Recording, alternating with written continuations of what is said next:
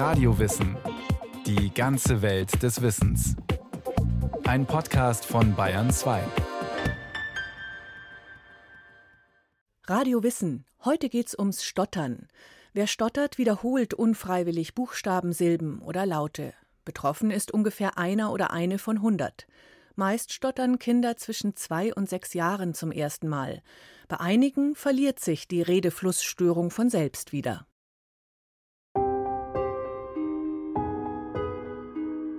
Hier am Hals, merkt man das, dass es dann so ein komisches Gefühl, man weiß sozusagen immer schon genau, was man sagen möchte und man fängt auch mit dem Wort schon an, aber dann ist es so, dass es einfach sozusagen das blockiert und man es dann halt nicht mehr sagen kann.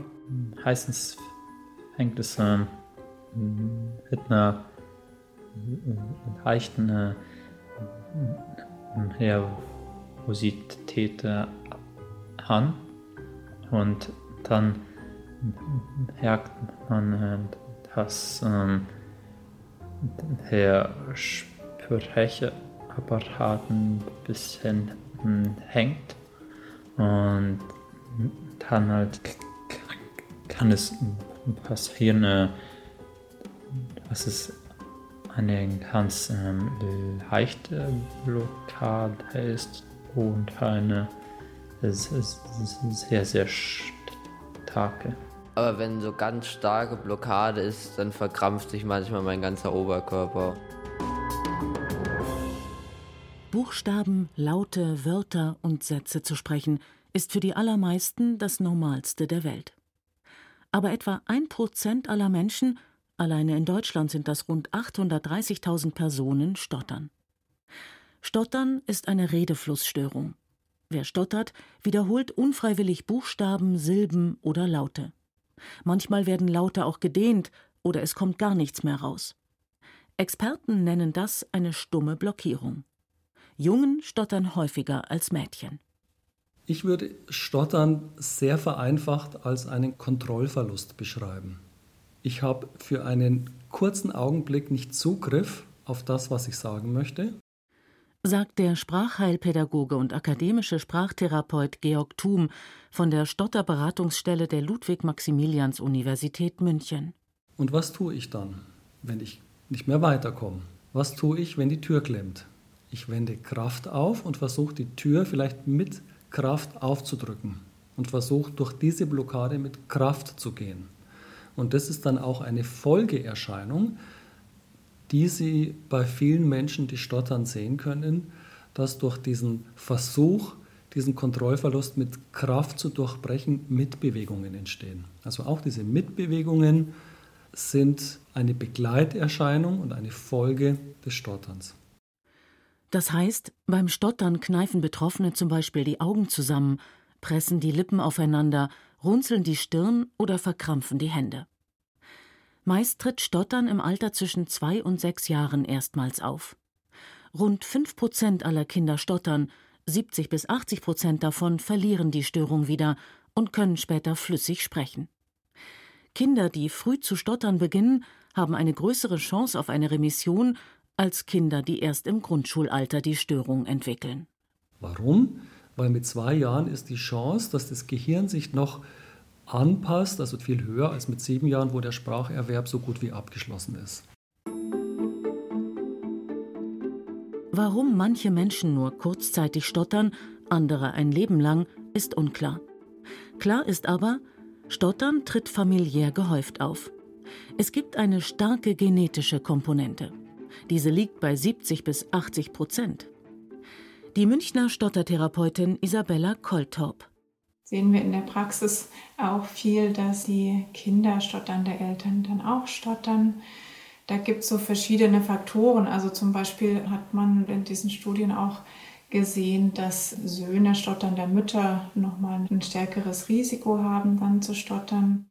Der angehende Physiotherapeut Besmir stottert seit seiner Grundschulzeit. Auch in seiner Familie ist der 27-Jährige nicht der Einzige, der gegen die Redeflussstörung kämpft.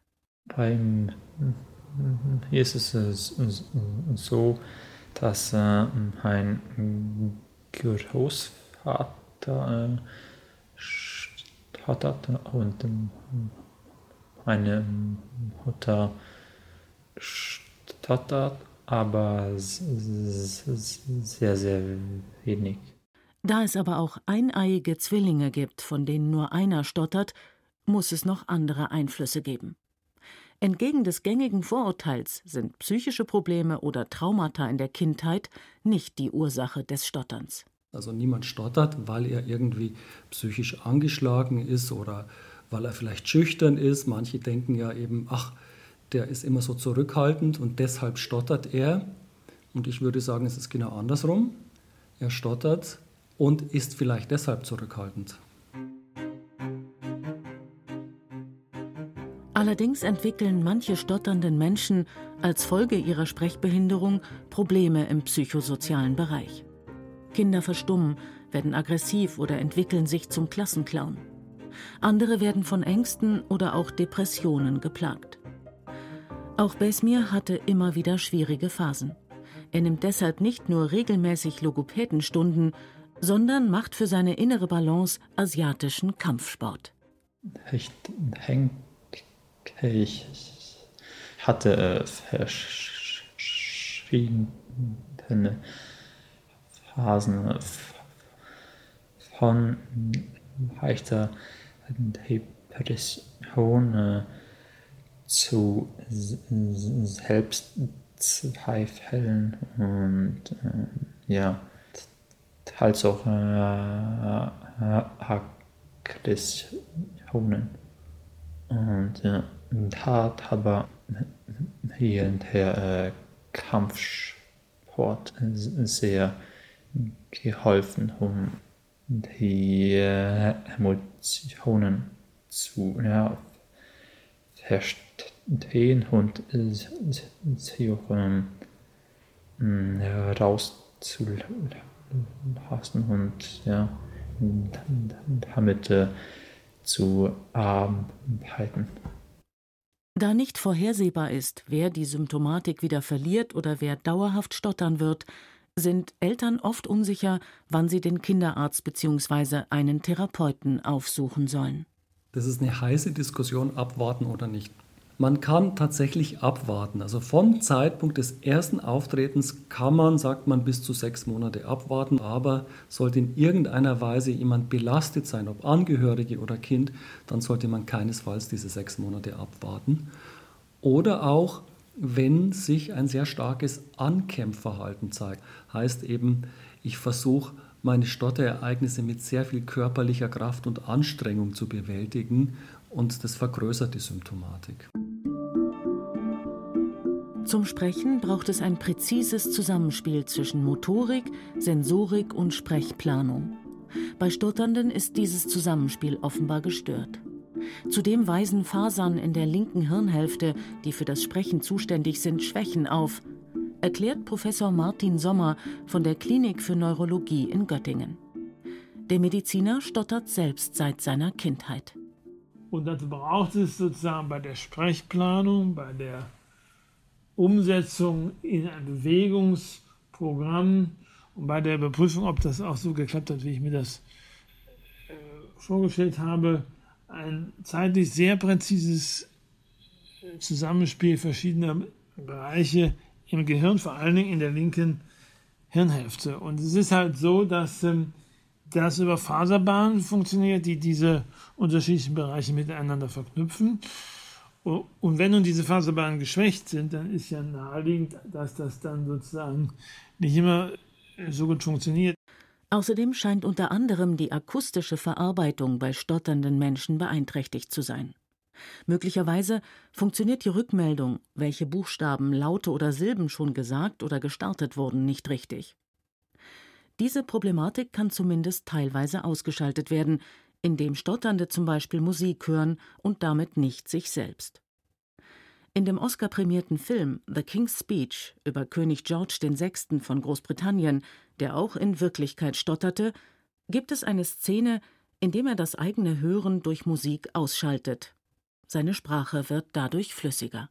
Es gibt Methoden, das die Selbsthörung zu mindern, was das Sprechen flüssiger macht. Das zeigt schon, dass das eine Interaktion von Sprechproduktion, Sprechwahrnehmung, Eigenwahrnehmung ist. König George VI. ist einer der bekanntesten Herrscher der Geschichte, der stotterte.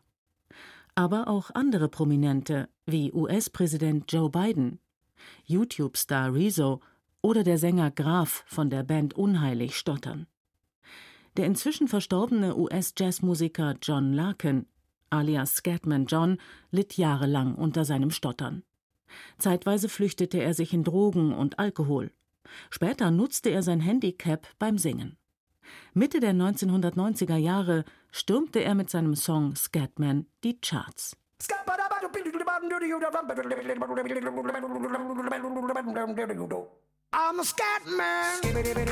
Tatsächlich haben stotternde Menschen beim Singen oft keine oder deutlich weniger Probleme.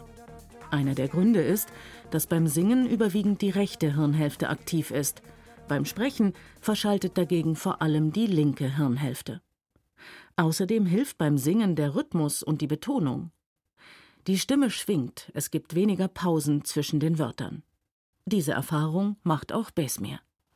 Sobald ein Takt oder eine Melodie dazu kommt, ähm, aktiviert sich ein, ein weiterer Teil im Gehirn und der, ja, und da geht es. Und beim äh, Singen merke ich es ganz besonders und ja, sobald ein Takt dazu kommt auch aber beim Singen fühlt es sich auch viel ja, entspannter und äh,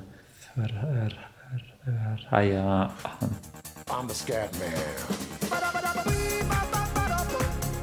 Nervig, blockierend, peinlich, einfach nur doof sei das Stottern. Das sagen Kinder und Jugendliche, die im oberbayerischen Berg am Starnberger See eine zweiwöchige Intensivtherapie mit dem Sprachheilpädagogen Georg Thum und anderen Therapeuten machen. Weil es blockiert halt einen, wenn man sprechen will und dann es nicht rausbekommt und dann unterbricht dich immer jemand oder die gehen und du kannst dich nicht ordentlich unterhalten. Für die Jungen und Mädchen ist das Ankämpfen gegen die Blockaden nicht nur körperlich anstrengend und ermüdend, sondern auch psychisch sehr belastend. Für viele ist es das ganz unvorstellbar, offen mit seinem Stottern umzugehen. Also vielleicht sogar das Stottern anzukündigen, so nach dem Motto, ähm, ich stottere und ich hätte gerne eine Cola, wenn ich was bestelle.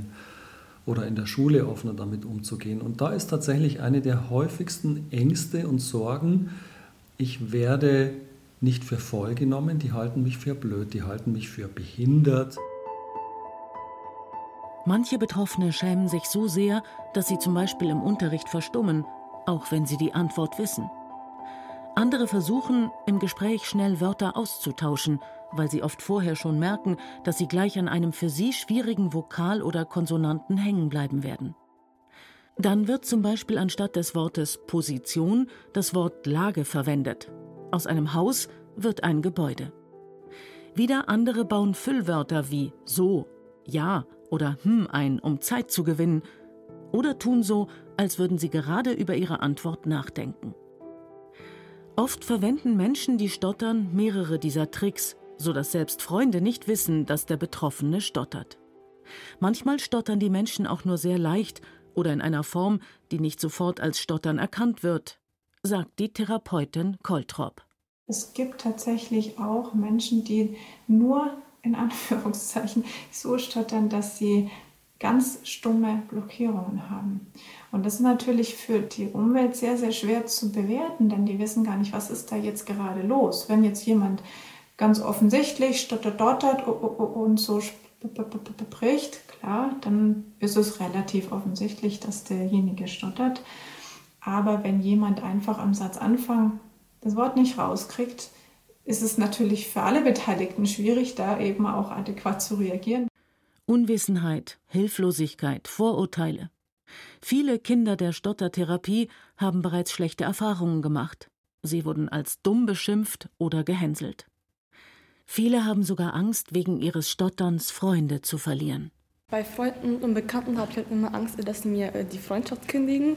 Und ähm, ich glaube halt auch, dass, dass ich zum Beispiel ähm, Angst habe, dass sie mir dann jetzt ernst nehmen oder sie glauben, dass ich irgendwie oben im Gehirn nicht so ganz so lauf, ähm, wie es sein soll eben. Also ich glaube, das hängt dem Ada zusammen, dass du Angst hast, ähm, eben so als Hund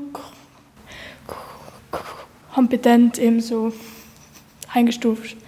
Das glaube ich auch. Aber zum Beispiel ich, ich habe zurzeit nur einen Freund und ich unterhalte mich auch mit fast keinem in der Schule und wenn man halt dann halt noch einen Freund weniger hat, dann ist man auch einsamer. Der Leidensdruck hängt nicht unbedingt von der Schwere des Stotterns ab. Das kann man auch ganz gut begründen, dass vielleicht gerade diejenigen, die ihr Stottern mit so vielen Tricks ganz gut verstecken können, die haben sehr große Ängste, dass das Stottern in irgendeiner Weise auffällig wird, dass sie plötzlich geoutet werden, vielleicht ansonsten unauffällig vor Freunden, vor Freundinnen unterwegs sind und dann plötzlich ist das Stottern da. Sagte mir selbst, mach dich locker, stand ich vor dir, musste ich stottern, musste ich, musste ich, musste ich stottern. In Schulen steht stotternden Kindern ein Nachteilsausgleich zu. So bekommen Schüler und Schülerinnen zum Beispiel mehr Zeit bei mündlichen Proben oder sie können einen schriftlichen statt einen mündlichen Test machen. Viele Lehrer wissen inzwischen deutlich mehr über die Problematik als noch vor einigen Jahren. In Einzelfällen werden die Schüler aber noch immer benachteiligt. So einen Einzelfall hatte ich letztens auch in der Therapie, dass ein Junge berichtet, er hat in einem Englischreferat eine schlechtere Note bekommen mit der Begründung, das war nicht so flüssig vorgetragen. Dann habe ich gesagt, Moment, das geht nicht, das darf der Lehrer gar nicht. Da sagt er, ja, aber der Lehrer meint, Englisch muss man flüssiger sprechen und er weiß auch, dass er stottert. Er hat einfach keine Rücksicht genommen, weil er sagt, gleiches Recht für alle. In so einem Fall muss man intervenieren. Tatsächlich fühlen sich auch einige der Schülerinnen und Schüler aus der Intensivtherapie von Lehrern ungerecht behandelt. Also ich hasse es halt, wenn Lehrer stotternde Schüler extra dran nehmen zum Vorlesen, weil sie denken, dass es ihnen helfen würde und dann halt einen auf Logopädie machen, obwohl die ja nicht wissen, dass es einem nicht helfen würde, sondern einen noch mehr unter Druck setzt. Ich würde mir einfach von den Lehrern wünschen, dass die Lehrer einen einfach aussprechen lassen und einem auch, obwohl es äh, oftmals von vielen, von vielen äh, Lehrern gut gemeint ist, ähm, man mag ich es auch nicht, wenn die Lehrer meine Sätze, die ich nicht sagen kann, ergänzen. Und ja, das Wichtigste ist einfach de, dem Schüler, der stottert, die Zeit zu lassen und ihm die Zeit zu geben und ihn einfach aussprechen zu lassen, ja. Bei Stottertherapien lernen Patienten verschiedene Sprechtechniken. Sie üben zum Beispiel weiche Einsätze oder stottern absichtlich. Die Stottertherapeutin Isabella Koltorp erklärt das so. Was auch sehr viel verwendet wird und auch sehr, sehr sinnvoll ist, ist sogenanntes Pseudostottern, dass man tatsächlich absichtlich stottert, aber auf eine ganz andere Art und Weise als das echte Stottern. Und das hört sich dann eher so an, nämlich ganz locker und auch langsam und ganz gelassen. Und das ist natürlich ein Riesenunterschied zum echten Stottern. Auch bei der Intensivtherapie am Starnberger See üben die Kinder solche Techniken, zum Beispiel beim UNO-Spielen. Mindestens genauso wichtig ist es für die Teenager zu erfahren, dass auch andere Kinder betroffen sind, dass sie in einem geschützten Rahmen die Möglichkeit haben, sich auszutauschen, Ängste abzubauen und neue Herausforderungen anzunehmen. Die Kinder üben zum Beispiel telefonieren oder bestellen im Café ein Eis. Sie trainieren es auszuhalten, dass wenn das W von Vanilleeis nicht gleich rauskommt, einfach zu warten, bis die Blockade vorüber ist und nicht einfach ein Schokoladeneis zu bestellen, nur weil ihnen das Sch vielleicht leichter fällt. Stottern bedeutet ständigen Stress. Der Umgang mit diesem Stress ist nach Ansicht von Koltorp für die Patienten deshalb sehr wichtig. Wenn das ständig passiert, dann hat man auch schon so eine Erwartungshaltung, oh, das könnte jetzt wieder passieren. Und das alles macht Druck und Stress. Und deswegen finde ich es sehr, sehr, sehr wichtig, sich in der Therapie mit dem Stottern direkt zu beschäftigen und eben auch mit diesem hohen Stress. In der Hoffnung, diesen Stress loszuwerden, greifen verzweifelte Betroffene oder auch deren Eltern oft nach jedem Strohhalm. Doch es gibt auch viele unseriöse Angebote, weiß Thum, der in der Beratungsstelle der LMU Betroffene berät. Garantiert die falsche Therapie ist diejenige, die mit Versprechungen wirbt. Ich kann den Stottern heilen. Wir wissen, dass ab einem bestimmten Alter, also mit beginnendem Schulalter, Heilung leider nicht möglich ist. Stottern kann man gut behandeln, aber nicht heilen. Wer also behauptet, ich kann Stottern heilen, dann würde ich gleich mal weiterklicken. Vorsichtig wäre ich auch mit diesen ganz tollen Vorher-Nachher-Videos, die man oftmals sieht. Das ist relativ einfach, stotternde Menschen in einer flüssigen und weniger flüssigen Phase zu filmen und das dann auf die Website zu stellen und zu zeigen, schaut mal, wie stark diese Person hier gestottert hat. Ah, und jetzt spricht sie so flüssig, wie toll ist das denn? Es ist immer der Alltag, der das ganze Bild ergibt. Tatsächlich sind manche Sprechtechniken wie das Sprechen im Takt auf Dauer einfach schwer umsetzbar, weiß auch Professor Sommer. Also Stottern ist ja relativ schnell zu beseitigen durch besondere Sprechtechniken. Wenn ich zum Beispiel den ganzen Tag im Metronom spreche, dann kann ich praktisch nicht mehr stottern. Also Metronom sprechen führt zum Beispiel zu einer weitgehenden Freiheit vom Stottern, aber wer will schon den ganzen Tag so sprechen? Durch intensives Training gelingt es vielen Menschen, ihr Stottern zu reduzieren und entspannter mit Blockaden umzugehen. In Stresssituationen wie bei Referaten, bei Vorträgen oder in hitzigen Diskussionen können trotzdem wieder vermehrt Blockaden auftreten. Stottern ist für Betroffene ein Dauerthema, auch für Besmir. Ich, ich habe, denke ich, viel daran gearbeitet, aber es gibt kein Ziel, nur eine Richtung. Und ich denke, wie jeder Mensch sollte, sollte an sich arbeiten. Und ähm, ja, das äh, Stottern ist ein Schwerpunkt.